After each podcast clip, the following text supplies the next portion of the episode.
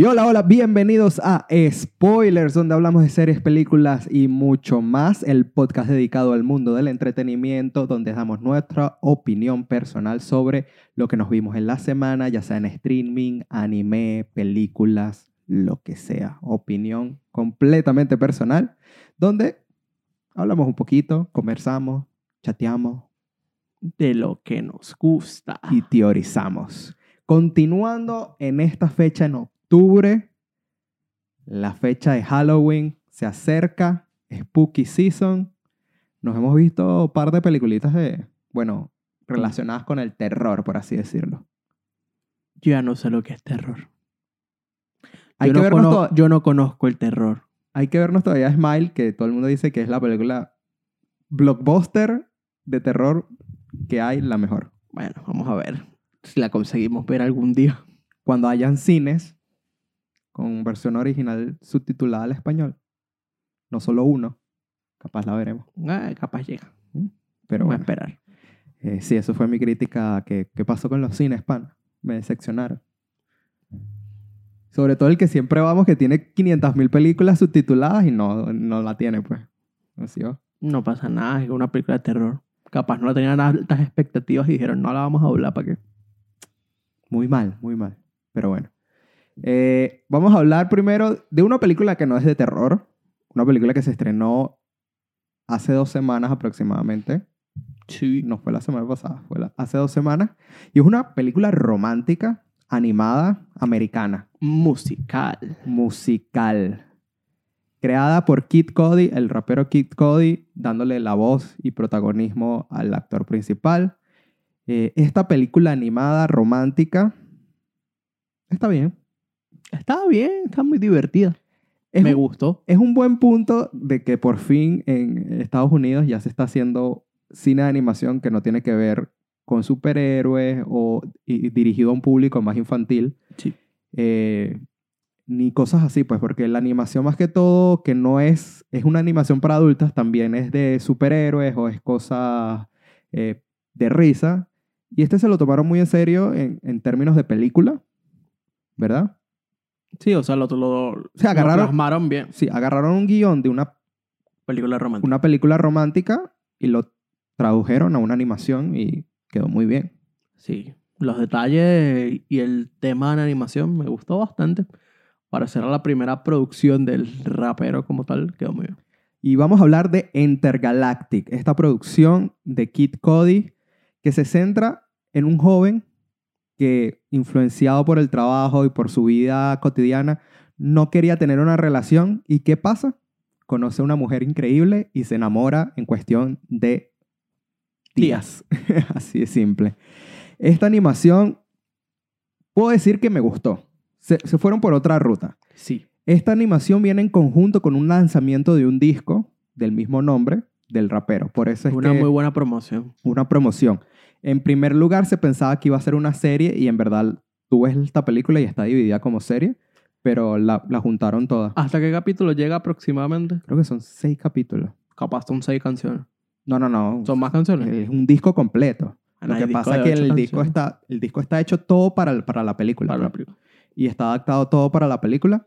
Y esto fue idea de él de hacerlo como una serie, pero como que lo juntaron de verdad porque está separado en, en capítulos. Sí, imagino. ¿Para qué subir capítulos de 10 minutos? Sí. Hacer una película y ya está. A mí me gustó mucho el, el estilo de animación que tomaron. Eh, es un estilo muy parecido a, a la serie A la película. League of Legends. A la serie Arcadia. Sí, de, Ar- de Arcane. Eso. A la serie de Arcane porque es hecho mucho Acuarela. con acuarela y tiene un toquecito de eso y un toquecito a, a lo que sería Into the Spider-Verse. En ese mismo sentido de que lo, sí parece animación, sí parece como si fuera hecho a mano y le da ese toque especial a esta película y a esta producción. Por cierto, hay que avisar a las personas que vean esta película. Hay momentos donde la animación no parece fluida. No. Es, es hecho a propósito. Porque tú dices que está hecho a Es propósito. hecho a propósito. Yo ya he visto cosas así viejísimas. Es hecho a propósito. Yo sentí en algunos momentos como que se la guiaba ahí, yo como que... Y a otros súper fluido. Y yo decía, ¿será que aquí el render no tenían todos los fotogramas o algo? Porque- No, no, no. Yo, yo doy mi palabra de que es a propósito. No sé si estaré equivocado, pero a- yo digo que es a propósito. Pues hay muchos estudios. Tú no le das a este, este proyecto a un estudio cualquiera. Depende- un estudio que depende sepa también. trabajar. Porque Arkane, el primer episodio de Arkane, se ve súper lagueado. Súper como Pero que... claro, eso se corrige. Y después se corrija para los siguientes. Pero este, sí, hay escenas que tú dices, ya va, Por bueno, eso, yo digo que es a propósito. Porque ese estilo tan detallado de animación y el estilo de, de historia que llevan, yo creo que se lo dieron a un estudio relativamente grande que sabe cómo trabajar estos temas. Y aparte, ap- aprendieron después de ver Arkane.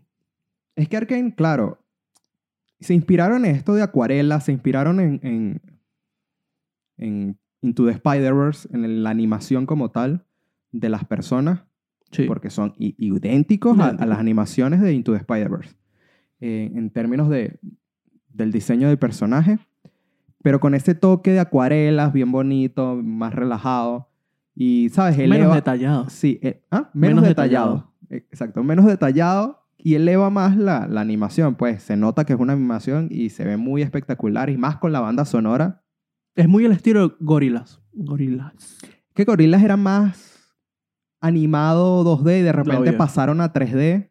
No, no, pero yo digo el viejo. O sea, el mismo El- estilo, el el, mismo sin detalle, el dibujo. Sí, como una, una animación cualquiera. Lo que se aprecia de verdad es el hecho de que se están separando de lo preestablecido en la animación en Estados Unidos, porque esto ya lo hemos visto mucho en lo que es anime e historias de anime. Por eso yo digo, yo terminé de ver la película y dije, ah, fino. Pero es que la, la trama, para mí en particular, fue como que O sea, es una trama normal de cualquier película romántica. normal, cliché, sabes cómo va a terminar, Sí. no hay, Sabes los giros que no va a hay tener. sorpresas, nada en particular. Lo único en particular es que, claro, se hizo una animación y por eso es como que le da otro giro a esta historia. Al hacer la animación, eleva la película y llama más la atención. Porque, como tú dijiste, estamos acostumbrados a que las películas de animación sean cómicas, comedias familiares y algunas cosas, exceptuando Pixar, que ya se está lanzando sus cosas más seriecitas. Pero ni, ni de tanto, porque ya de todos los animes que no hemos visto, Ah, bueno, pero no exacto, compares el nosotros, anime. nosotros estamos viendo animes y vemos comedias, películas románticas de anime, In Your Name, que te dan giros de tuercas hombre. gigantes, pues. No, y esto es. Por eso se los advierto. Esto es un guion simple, sencillo, clásico, cliché. Ya. Hay que comparar, no hay que comparar. Son dos cosas distintas. La, la industria No. del anime está trabajando hace mucho tiempo. Por eso, yo es lo que te estoy diciendo. Por eso es que me gusta que separaron y por fin dijeron, ¿sabes? No vamos a hacer, y series que yo amo, Rick and Morty, no vamos a hacer, eh, eh, Lo típico. sí, Marvel, DC, superhéroes, nada de esto. Vamos a hacer una película romántica con todas las bases de una película romántica, pero con un diseño diferente porque es animación. Entonces hay escenas donde ellos están viajando por la ciudad y se transforma la ciudad en, en el espacio y tal, al, al son de la música, el soundtrack. De Está verdad, perfecto. El soundtrack está perfecto, las actuaciones están geniales. Y el elenco, yo no me esperaba esto. Tim- Timothée Chalamet también hace una aparición ahí. Tienen muchos amigos. Tiene muchos amigos. Cudi Kid tiene muchos amigos. Vanessa Hudgens también es un Sí. personaje. Y tú como que, what? Tiene muchos amigos, no hay otra palabra. Esos son amigos que dicen, Kino, tengo este proyecto, ¿quieres participar? Me gusta, dale. Y Sí. te das cuenta cuando ellos están hablando es un léxico muy coloquial, que no tuvieron que tratar de, de centrarse tanto en un personaje, sino yo sentí a Timothée Chalamet hablando como él hablaría con sus amigos. Vamos a ver si descubren cuál es Timothée Chalamet. Se nota. Pero Vanessa Hudgens yo no, la sentí. No sé, no sé quién es. Ah. que- no es la principal, No, ¿no? No, No no, sé es, quién es, no sé. es. es otra. Y yo creo como que, mira, esta era Vanessa Hudgens, ni pendiente. No, no, no. o sea, Y de verdad, ¿sabes? Te atrapa esta animación, es muy bonita, muy bien hecha. Se laguea en algunos momentos, pero recomendada 100%. Pero claro, a los fanáticos que nos siguen de anime, hay que aclarar. No es una cosa que hayas visto que te va a volar el cerebro de lo que estamos acostumbrados a una película romántica animada. no, no, Eso. para nada. Cliché, simple, sencilla. Sí. Eh, es que trato de asimilar como una película, pero se me vienen mucho. Es que No hay una, no hay una trama en específico. No hay una trama en relación. específico y es genial en el términos por eso. Recomendada, sí. Tiene buena animación, un buen concepto, una historia normal, una muy buena banda sonora. Sí, no se le puede negar. Kid Cody trabajó muy bien su disco. Su disco lo trabajó excelente y está recomendada 100%. Pueden verse Intergalactic, disponible en Netflix. Chequénsela, una buena animación, algo diferente para los que no están acostumbrados a ver películas románticas animadas. Es que casi, sal- salvo la de las princesas, no hay. No hay. Eso, eso es lo divertido. Y está disponible en Netflix. Chequénselo y nos dicen qué tal, qué les pareció. Dicho esto, vamos a hacer un break y decirle esto es spoiler nuevamente, donde hablamos de series, películas y mucho más. El podcast dedicado al mundo del entretenimiento, donde estamos disponibles en Spotify, Google Podcast y Apple Podcast. También nos puedes encontrar en YouTube con alguno que otro segmento del podcast. Repito, no está el podcast completo en YouTube. Hay No, no, segmentos no. que yo digo, voy a poner este. Si nos quieres escuchar, estamos en Spotify y también estamos en TikTok con alguna que otra recomendación y highlights de este podcast. Mi nombre es Alfredo. Y yo soy Alfredo. Nuevamente, esto es Spoiler, donde hablamos de series, películas y mucho más. Ahora sí, vamos a entrar en terror. Mes de octubre, terror, una serie que yo estaba esperando por un director que de verdad a mí me gusta mucho y yo siento que es uno de los nuevos máster en terror, que es Mike Flanagan. Y vamos a hablar de su nueva serie producida que Sí. se llama The Midnight Club. El Club de Medianoche. Es una producción de Mike Flanagan de la cual no dirigió todos los episodios, Dirigió uno. escribió los guiones, sí. Eh, Y, eh, y ejerció de showrunner sí, en cada es showrunner, creador, productor ejecutivo y dirigió alguno que otro episodio, pero esta serie no está hecha como completamente por él. Es como Blade Manor. Blade Manor fue producida por él y dirigió alguno que otro episodio, pero siempre hay eh, actores recurrentes de todas sus series que los podemos ver aquí. Y es una muy buena serie, en verdad.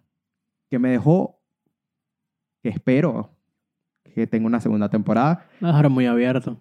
Es lo más seguro. pero ya me lo han jugado antes con series de terror que yo digo, espero que tenga una segunda temporada y me la cancelaron como un pendejo en Netflix. ¿Como cuál? Ay, la del podcast, man.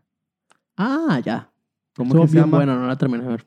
Ay, se, se me fue el nombre, pero es una, una serie de terror genial de James Wan y me la cancelaron. Dejaron Sí, un final súper abierto. fue raro. Qué triste. Estaba bueno. Hasta, hasta el capítulo donde yo llegué, creo que fue el quinto. Estaba muy, Estuvo muy buena. buena. Pero bueno, me la cancelaron. Después reviso cuál para recomendárselas. Pero vamos a hablar ahorita de Midnight Club. Cuéntame de Midnight Club. Te digo el resumen. El resumen ahí bonito. Eso es lo complicado. No, no es tan complicado. No, no es complicado, pero las palabras que tengo que usar, sí. Bueno, vamos a, vamos a ver.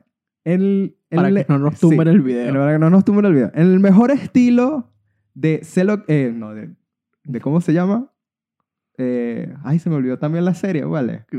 Eh, sé lo que hicieron el verano pasado. No, esa es de terror. Es parecido a la de...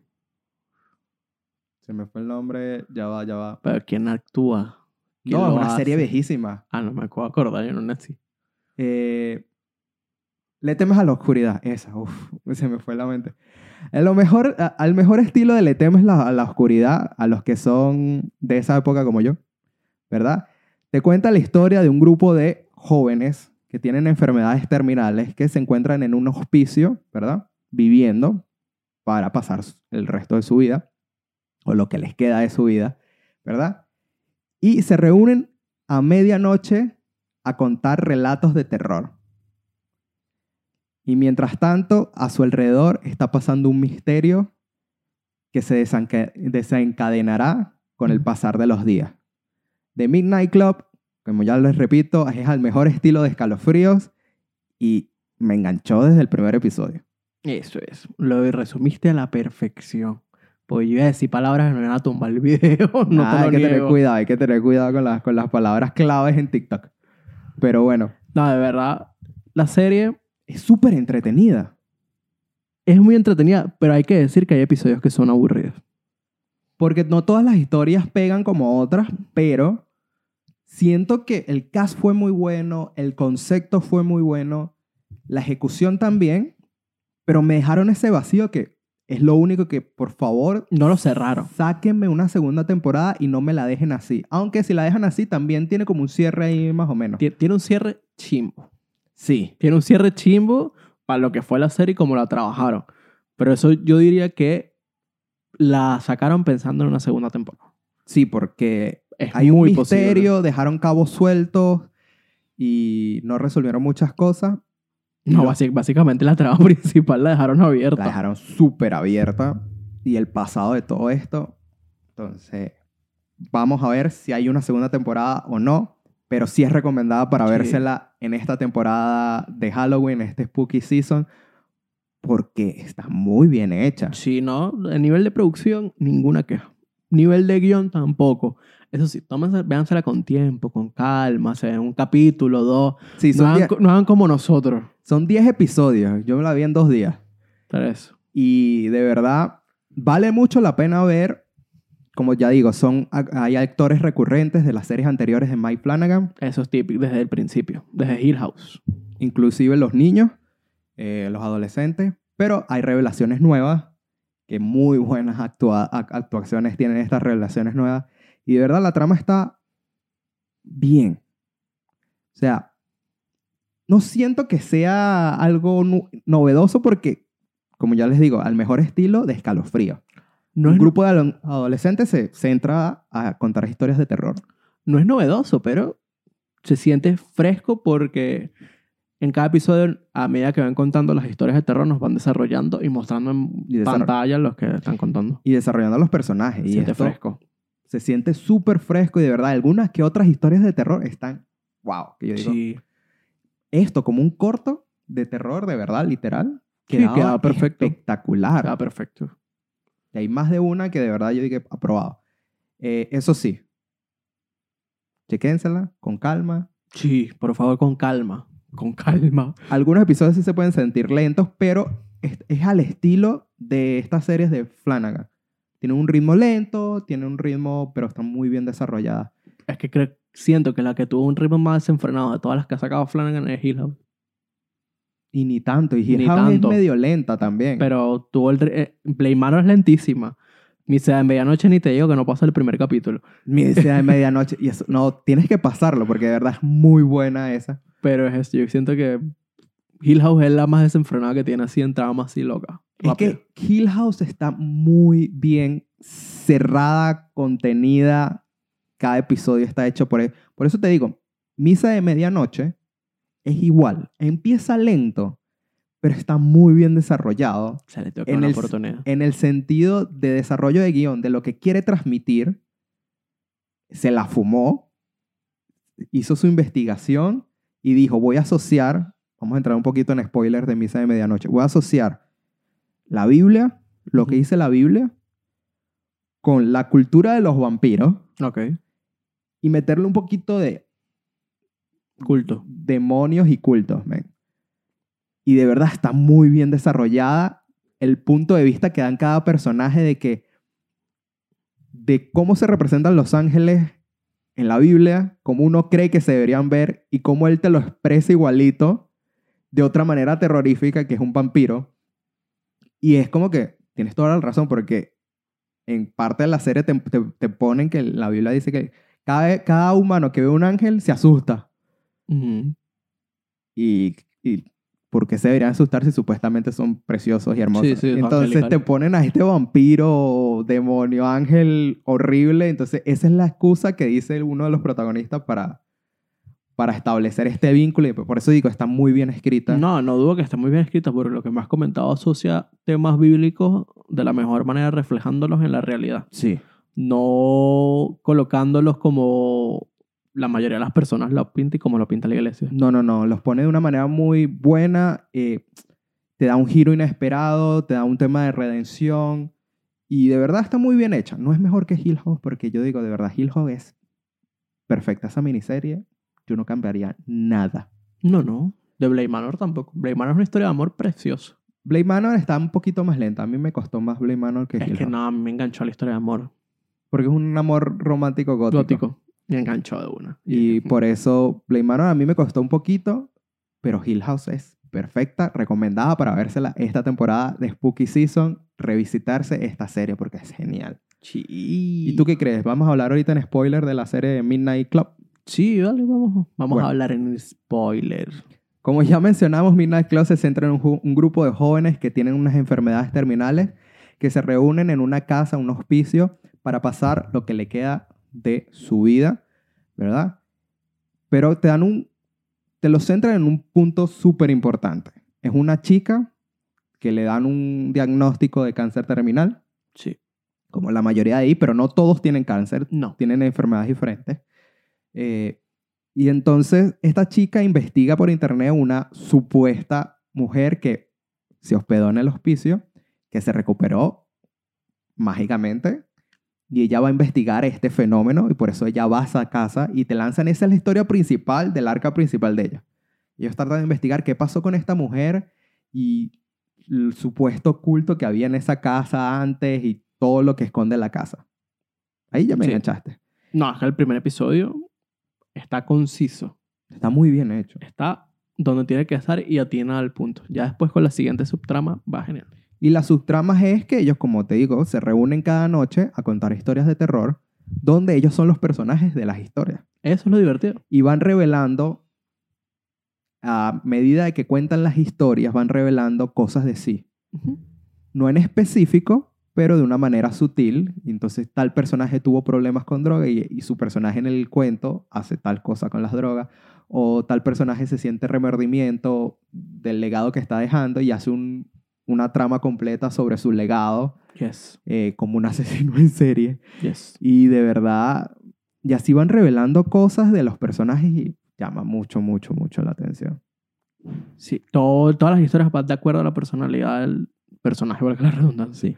Y es increíble. Y yo creo que el mejor, de verdad, es el del asesino en serie. Está muy bien hecha esa. El asesino en serie que ve a sus víctimas Porque te lo ponen, como un tormento. sí, te lo ponen como que es una maldición que él carga, Sí. ¿verdad?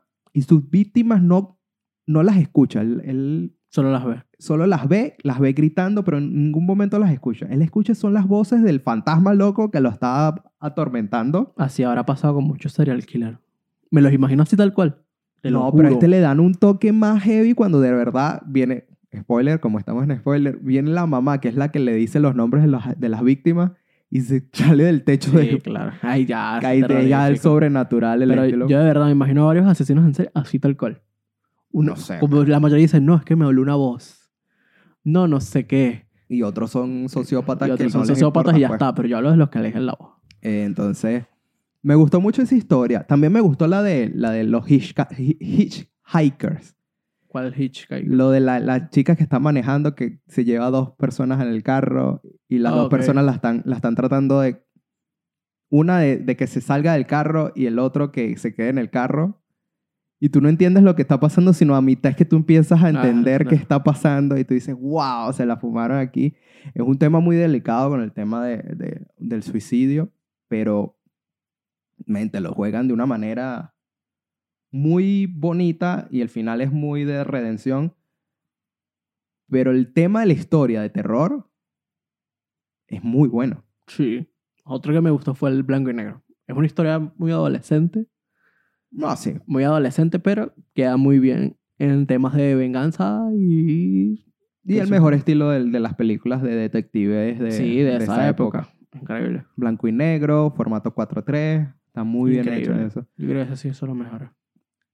Sí, es que tienes, por eso te digo, hay temas diferentes con- que juegan un papel importante el terror. Por ejemplo, hay otro donde es de Ciencia viaje, ficción. ciencia, hay dos de ciencia, hay dos de ciencia ficción, muy buenos. Eh, ¿Qué otro hay? El primero que es como terror asiático, pero tampoco te lo desarrollan mucho No. en la primera peli- en la primer episodio.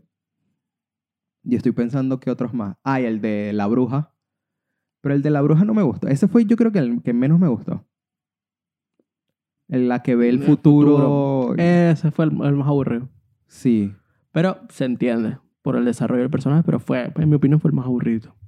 O sea, el de la bailarina. El de la bailarina es bueno, pero tampoco me parece uno de los mejores. El mejor fue para mí el de la, la sesión en serie y el de los hitchhikers, de los... de- De los, de los, ¿cómo que? de los que piden aventones. Los que piden aventones, me gustó mucho ese también.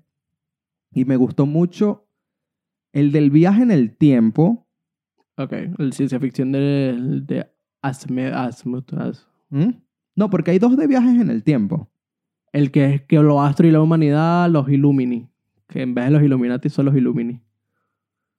Eh, no sé si es ese. ¿Cuál es ese? ¿El de la computadora? El de la computadora El del de la juego. computadora es muy bueno. Y el otro, donde los tiene una, una videocasetera que graba Ah, el futuro. El que es como Terminator. Sí, el final no me gustó, pero el concepto de que tú tienes una videocasetera y que pones a grabar a las 3 de la mañana y grabas el futuro, Eso está bien. ese concepto estaba genial. Y bueno, se las recomendamos de verdad mucho. Perdón por los spoilers si seguiste escuchando. No, pero eso son, ese es el detalle, eso es la subtrama. Esas son las subtramas. Yo lo que quiero hablar aquí en spoiler es lo que dejaron abierto de la serie. Ok. Porque en la trama principal te ponen que, claro, este, este lugar fue creado específicamente para un culto y después sirve como este Hospital. hospicio o hospital para las personas enfermas después de que el culto fue sacado con la policía y toda la cosa. Entonces te ponen la historia esta de una, una, una, una mujer que se salva mágicamente. Ellos se ponen a investigar y descubren que hay un pasadizo secreto, un túnel, una cosa así. Pero es casa del loco. Loco, la casa es gigante. Entonces deja muchas cosas abiertas a uno. Con la mujer que se salva, Sí, que la vemos y la vemos en pantalla. que es la villana al final, te ponen como que es la villana, que no se sabe qué pasó con ella, no se sabe por qué se salvó, no se sabe por qué ahora está ahí. Se sabe que ella quiere realizar el ritual otra vez porque me imagino que está enferma otra vez, pero nunca sí. te lo dice. Nunca. Nu- Te lo dice otra persona, no te lo dice ella. Entonces, por ahí dejaron una puerta abierta porque sigue viva y se, se escapó. Exacto. Uno. Otra puerta que te menciono son la de las dos fantasmas que ven los... El chico ve un señor y la, La chica, chica ve una, una señora. No tengo ni idea qué es eso, pero son las personajes más creepy que hay en toda la serie. Que al final de la serie te expresan que esas dos personas son los, los dueños originales de la casa. Y Que te pues, la ponen en un, en un papel de, de periódico, que es cuando la, la dueña, o sea, la que dirige este hospicio, te revelan también que era parte del culto, pero yo ya te dije que yo creo que ella es la hija que se salvó, Pues se salvaron dos personas. sí, se salvó la mamá que la arrestaron Exacto. y la hija que sacó a toda la gente. Exacto. Yo creo que ella es la hija de la gente, pero viene de su familia y por eso es que yo estoy pendiente, porque estos dos fantasmas son esos dos, son los dos dueños. Y te dejan ese abierto eso, que nada más los niños te mencionan que capaz eh, son unos fantasmas que comen los tiempos de las personas que viven ahí. Son como que parásitos, que te lo dice una de las chinitas, que es una de... Eh, una- perdón, asiática. chinita, una asiática. Eh, te lo dice la, la, la japonesita Sí, japonés. que es basada en, en el folclore japonés de un demonio que absorbe los, los tiempos de las víctimas. Y por eso Eh. tienen hambre. Es que dejaron la incógnita, ¿no? Es decir, no hay desarrollo de esos señores para nada. Para nada, te lo dejan así como un cliffhanger al final. Tú dices, ya va, entonces. Y entonces por eso yo espero una segunda temporada, porque Capaz los señores están tratando de mandar un mensaje. no sé. De decir, epa, salgan de esta casa. Porque a veces los fantasmas hacen eso y son los dueños originales. No, Pues- porque también hay otra cosa que es el de la sombra. Que nunca te la, revelan. No, la sombra sí se entiende, pero la sombra básicamente en todo lo largo, todo lo largo de la serie, cuando tú ves la sombra es cuando tú ya te vas para el otro lado. O sea, la sombra era la muerte. La ahí. sombra es la muerte. Te viene a, a arrebatar. Pues eso es lo que le pasó al personaje de una chica. Que cada vez que te acercas ya ves la, empiezas a ver la sombra. Empiezas a ver la sombra. Ah, bueno, pero yo pensé que era algo como un conjuro también No, de la no. otra, porque sale como que en el sueño, en el sueño donde están todas las túnicas y la túnica se transforma en una sombra también. Yo dije, nada, esto es No, una- no, no. Yo creo que es eso. Yo creo que la sombra representa la muerte. es a los que los llaman la, a la, parca. a la parca, pero de resto está muy bien y con esto se las recomiendo 100%. Ya que estoy buscando. Tienen que ver la filmografía de Flanagan. Sobre todo por empe- eh, cuando empezó en, el, en Oculus o en el juego de Gerald. ¿Empezó? No, él tiene Empezó películas antes. mucho antes, muy buenas, eh, muy viejas también las películas. Pero yo creo que su primer break fue Oculus. Después hizo, si no me equivoco, una remake. eh, Sí, yo voy buscando. Pero no sé, a mí lo que me gustó, me acuerdo la primera vez que vi Oculus. Qué tensión, qué es control y que, y que todo. Porque... A mí me gusta esta película por el hecho de que Oculus juega con tu qué es real, qué no es real. Sí. Pero también a mí me encantó. Y yo digo, una de las mejores películas de terror eh, con un concepto que hace tiempo que no veía. Pero yo se la mostré a mucha gente Y no les y gustó. no les gustó. A pesar de ¿Por que era muy lenta y muy, no sé. Mira, él, vamos a hablar desde Oculus. Él hizo Oculus, después hizo Absentia, no, perdón, Oculus Hush. Hush también él tuvo muy, muy- muy- ah, tuvo mucho éxito con Hush porque es una película slasher No he visto Hush. de una... La trama de Hush se centra en una joven que es escritora, pero es eh, sorda Ok. y ella no escucha nada. Y, ¿sabes? Está un día escribiendo y un asesino de serie va a su casa y la atormenta durante toda la noche y ella tiene que usar sus conocimientos de escritora de terror para tratar de salir de ahí. Mira qué bien. Está muy bien. Ya de por sí haciendo guiones complejos el muchacho de joven. Después vino Before I Wake, Ese sí no, no, tengo ni idea, Ouija, Ah, por eso él hizo una como de origen. El origen de Ouija. el origen de Ouija y los juegos de Gerald. Y ya después de los juegos de Gerald se lanzó con las miniseries y Doctor Sleep. Sí, él es el director de Doctor Sleep y de verdad uno de mis directores favoritos de terror. Ahorita está haciendo más series y estoy esperando las series que se vienen de él. Pero Eh, todas dirigidas por... Como te digo, ahorita se viene, se, se vino esta de Midnight Club, pero se viene la, la tercera de The Haunting, que parece que la va a dirigir él completo. Pues, Tengo que eh, revisar. Me gustaría, la verdad. Ya vendría siendo hora, mucho trabajo de showrunner, mucha cosita, pero los capítulos ¿para cuándo, mi rey? Es que tiene su productor, es su ¿Para cosa, tiene que cuándo, mi producir. rey? Y él escribió Midnight Club, o sea, Yo sé fue- que él lo escribió del todo, pero ¿para cuándo? Póngase a dirigir. Usted no quería ser director, ahora quiere ser showrunner. Es que ya él te está relajado. Nada más con Hill House y todo lo que está produciendo, más Midnight Mass, que la hizo desde el principio. Él sí la hizo completa. completa. Eso son meses. Eso no es como dirigir una película que son dos meses, tres meses más postproducción. No, esta tienes que filmar todos los episodios. Claro. Tiene que estar todo bien escrito. Más lo que es la producción. Para la producción de Hill House, Flanagan construyeron la casa de Sí, sí, verdad. sí, sí, estoy claro. Y la, y la casa tenía sus especificaciones brutales dentro del set. Para y, hacer las tomas. Y es, como cinematógrafo, yo digo, es una de las mejores, si se la pueden lo- localizar, las explicaciones de cómo se hizo Hill House, tú ves cómo los techos no eran techos, eran luces y tenían luces de LED de diferentes colores para resaltar tal cosa. Entonces está muy bien hecha. Aquí no lo niego. Y los sets eran masivos. Sí, claro. Netflix. Era Netflix, pero imagínate eso cuando lo, lo transformas a Midnight Mass que tienen que reconstruir un pueblo completo. Sí, eso es trabajo. Uf, tarda mucho. Pero por eso es que este muchacho nos va sacando una serie cada año, cada dos años. Cada año, cada dos años. A mí lo que me interesa es mucho es que yo descubrí que él va a hacer la versión live action de un cómic que a mí me está encantando, Mm. que es Something is Killing the Children. Y quiero ver cómo él hace esta, esta adaptación, porque es un cómic de terror con acción y está muy bueno. Se ya lo recomiendo. maneja, ¿no?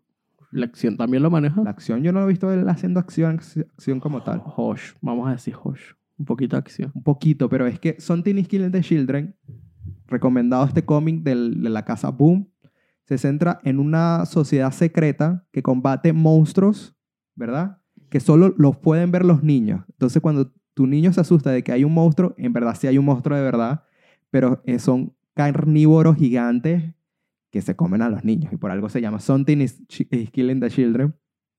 Y el cómic está muy bien.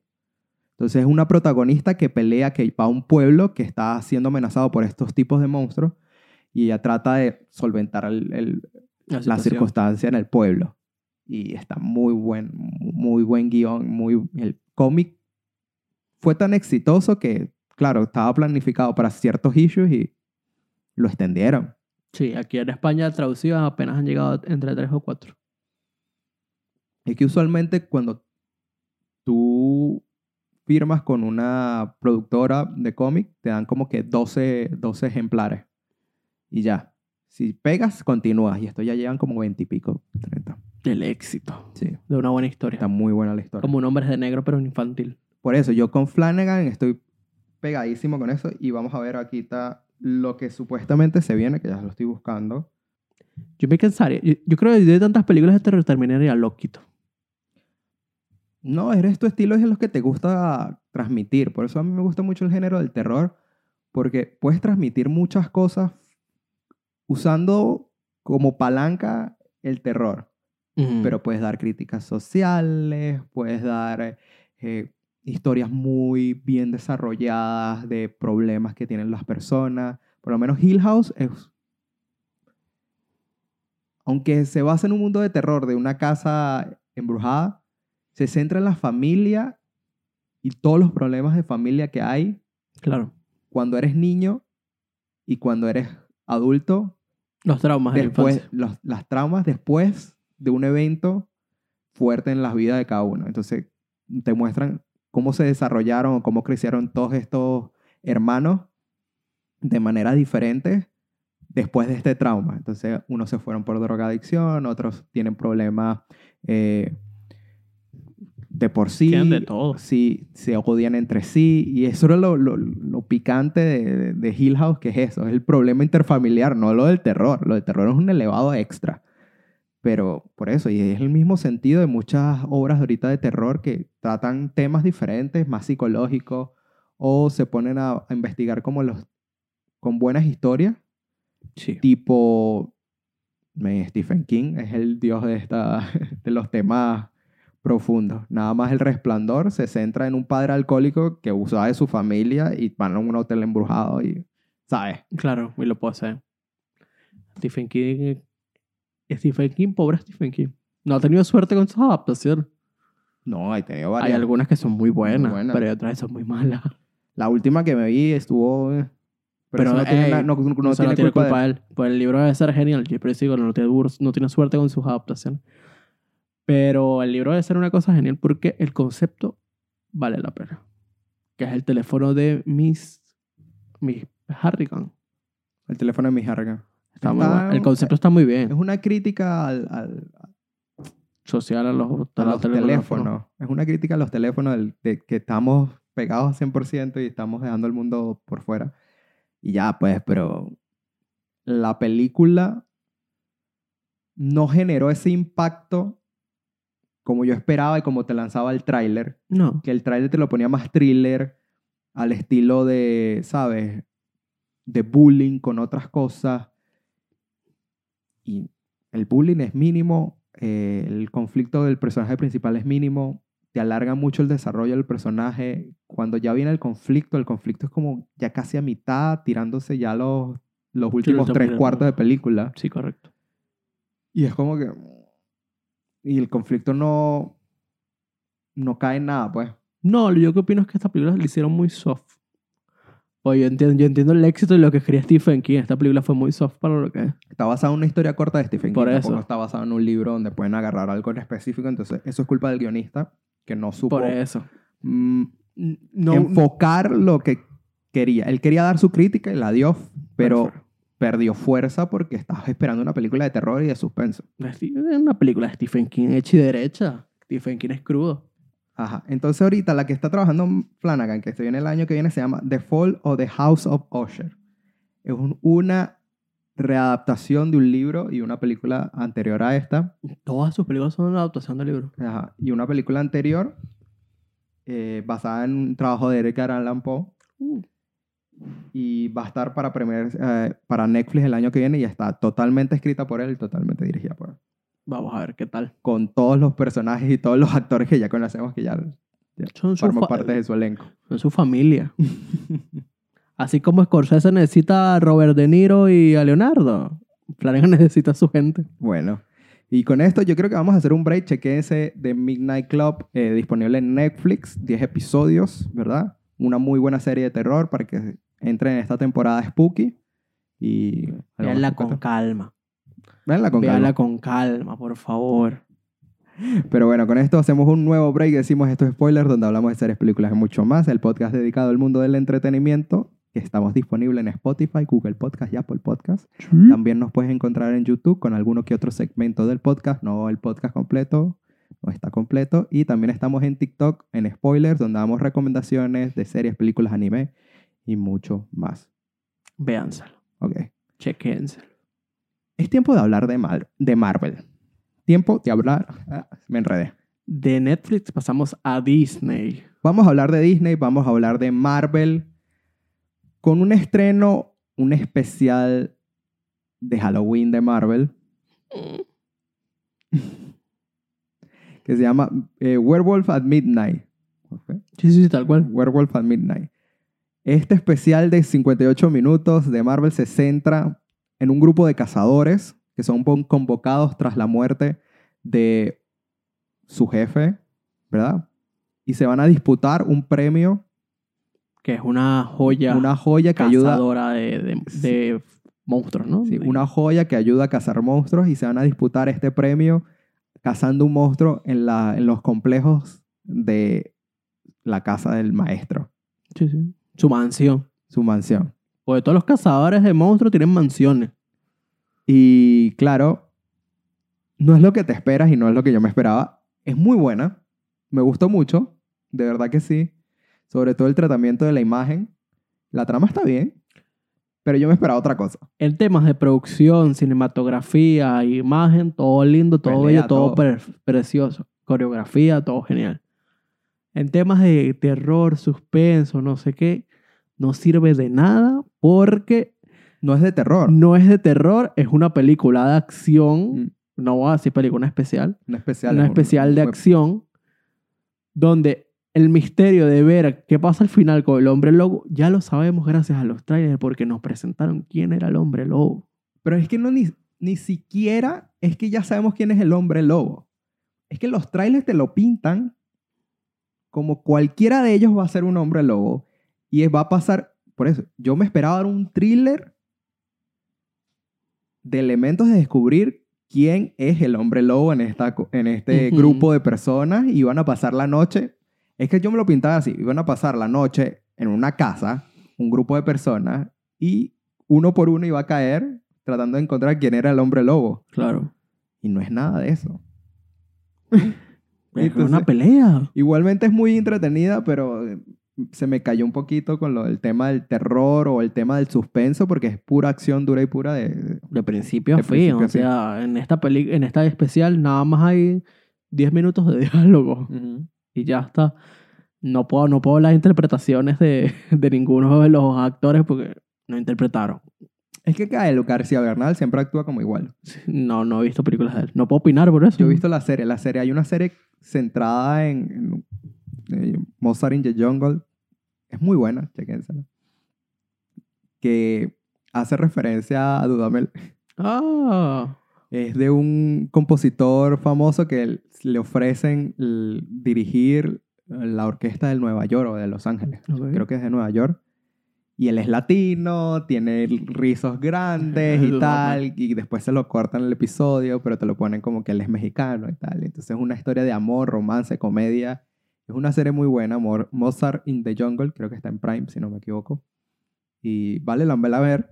Y más porque está caracterizado en Dudamel. Sí, basado en Dudamel y el éxito que tuvo el venezolano como compositor eh, y como, Sí, como director de como orquesta. dire- director de orquesta, que sigue teniendo éxito. Eh, pero muy buena. Entonces, yo siempre que él, yo siento que él actúa igual de esta manera, es como que es su, su sello, como actúa él, pues. A mí, de verdad, yo siento que perdí 50 minutos de mi tiempo. No, a mí me entretuvo.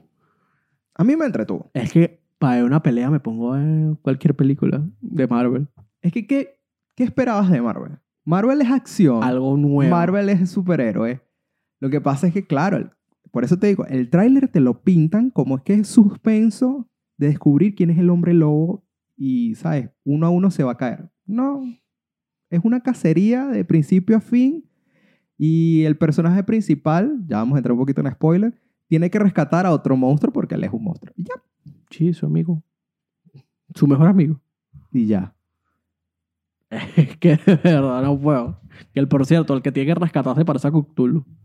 Está muy bien. O sea, en ese sentido de que es acción, sí, a mí me gustó mucho, pero me engañaron vilmente con el tráiler.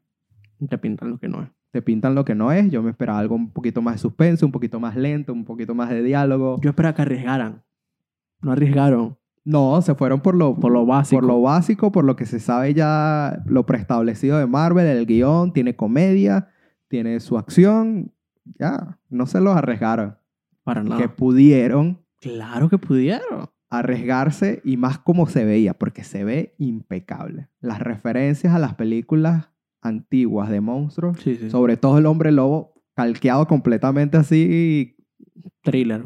De la película, que eso fue una de las quejas grandes. Pero porque si ya le habían anunciado que iba a estar como caracterizado a esos monstruos de los 30. Porque en el cómic sale que este personaje es un hombre lobo al mejor estilo de Underworld. Ok. ¿Sabes? Gigante, con, con Sí, sí, el- músculo, el mejor estilo de Underworld y lo ca- caracterizaron al mejor estilo de la película de los 30 del hombre lobo. Y está muy bien. Y es que era, iba con el tono. De no nada servía para parecer un lobo tipo Underworld que peleara a, lo locura. Otra cosa que me gustó. No sé si el, el dueño de la casa era un animatronic. Sí. Está bien. Al mejor estilo viejo. Al mejor estilo está muy bien. La producción del estilo, el concepto que tenían, excelente. Excelente. La música, todo referencia a esa época. El, el maquillaje. Era esos aspectos excelentes. Lo único es eso de que yo lo hubiese hecho 4-3 Otro tercio. o 4 tercios, como dices tú, 4-3. Y ya.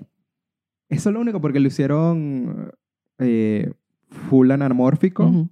y se nota el anamórfico, está muy bien, pero eso es una decisión que no entendí por qué no lo hicieron, porque si se están pasando en todo esto, No lo pensaron, un error. es cambiar el aspect ratio y ya.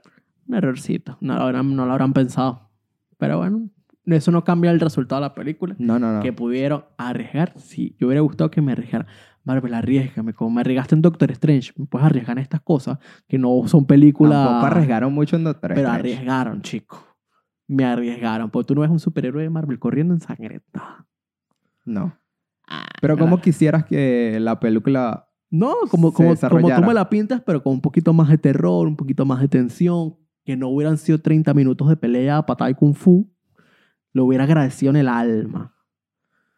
Y que fueron 30 minutos de pelea, patada y kung fu, Hay y que te, estar, que- y te quedan otros 10 minutos al final de pura Exacto, pelea, hay patada que y kung estar fu. claro que nosotros las estamos evaluando como si fuera una película y es un episodio. Sí, exacto. Es 58 minutos. Entonces yo creo que por eso juga- jugaron mal ahí de no en verdad hacer una película, Exacto. sino hacer un episodio especial. Hora y media. Tenías que leer media hora más y ya está. Sí. Pitch. Vamos a lanzarte un pitch aquí mío.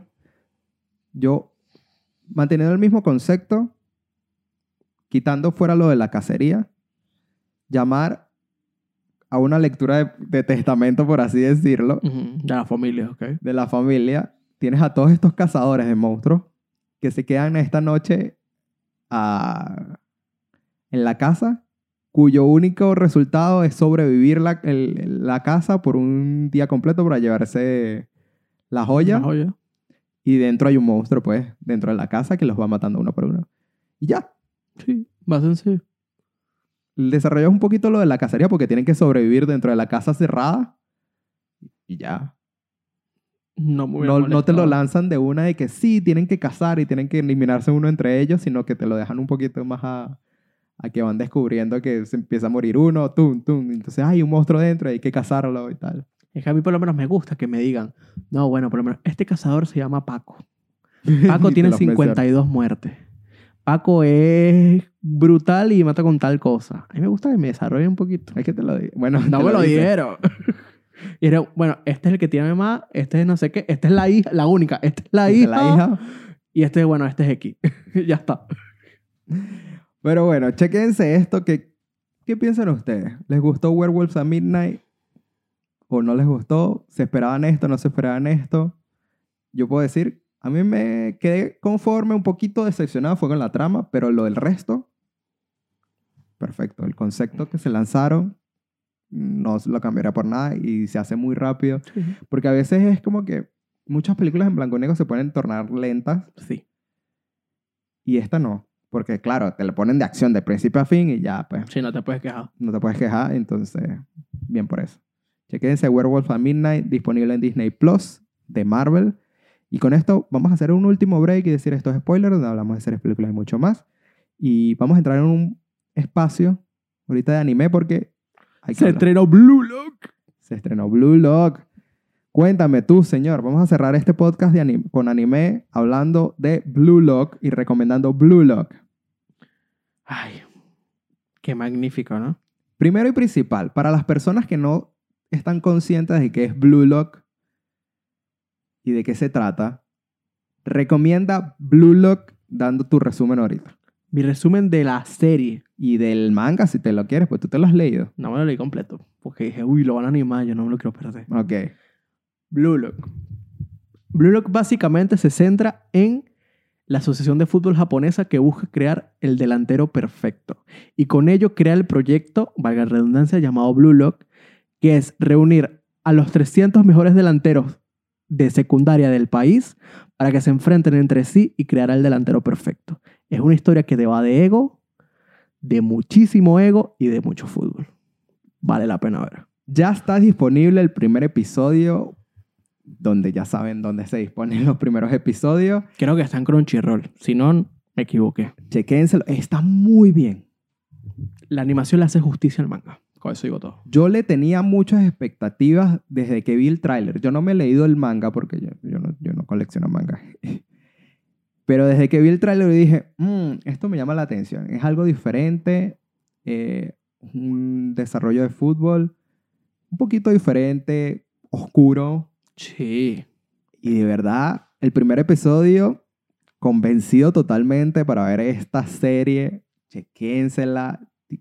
Juega un papel muy importante lo del Lego, de verdad. El papel en el fútbol, el ego es todo. La gente criticará a Cristiano Ronaldo, ¿no? Tú eres egocéntrico.